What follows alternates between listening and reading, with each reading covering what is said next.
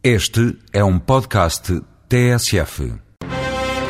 Com o Tratado de Lisboa estaremos perante um super-Estado europeu. O eurodeputado Joel Ace Ferreira procura responder a esta questão no Voz Europa de hoje. Não, eu acho que não.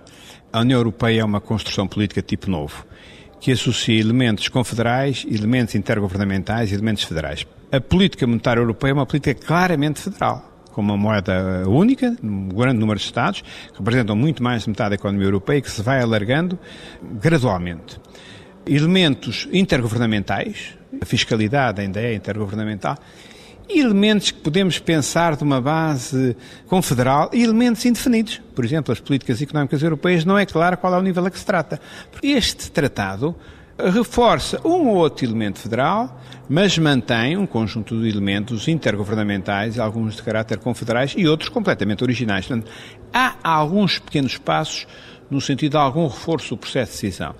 Mas não é um super-Estado, é uma construção política de um tipo completamente novo, que nunca ninguém tinha inventado e, como eu digo, que mantém elementos federais, mantém elementos intergovernamentais e está a tentar criar, no domínio da política externa, e segurança, pretendendo ser federal, eu acho que vai ser um federalismo limitado, que vai haver Estados que vão muitas vezes, nem sempre os mesmos, eh, ser fora da orientação geral.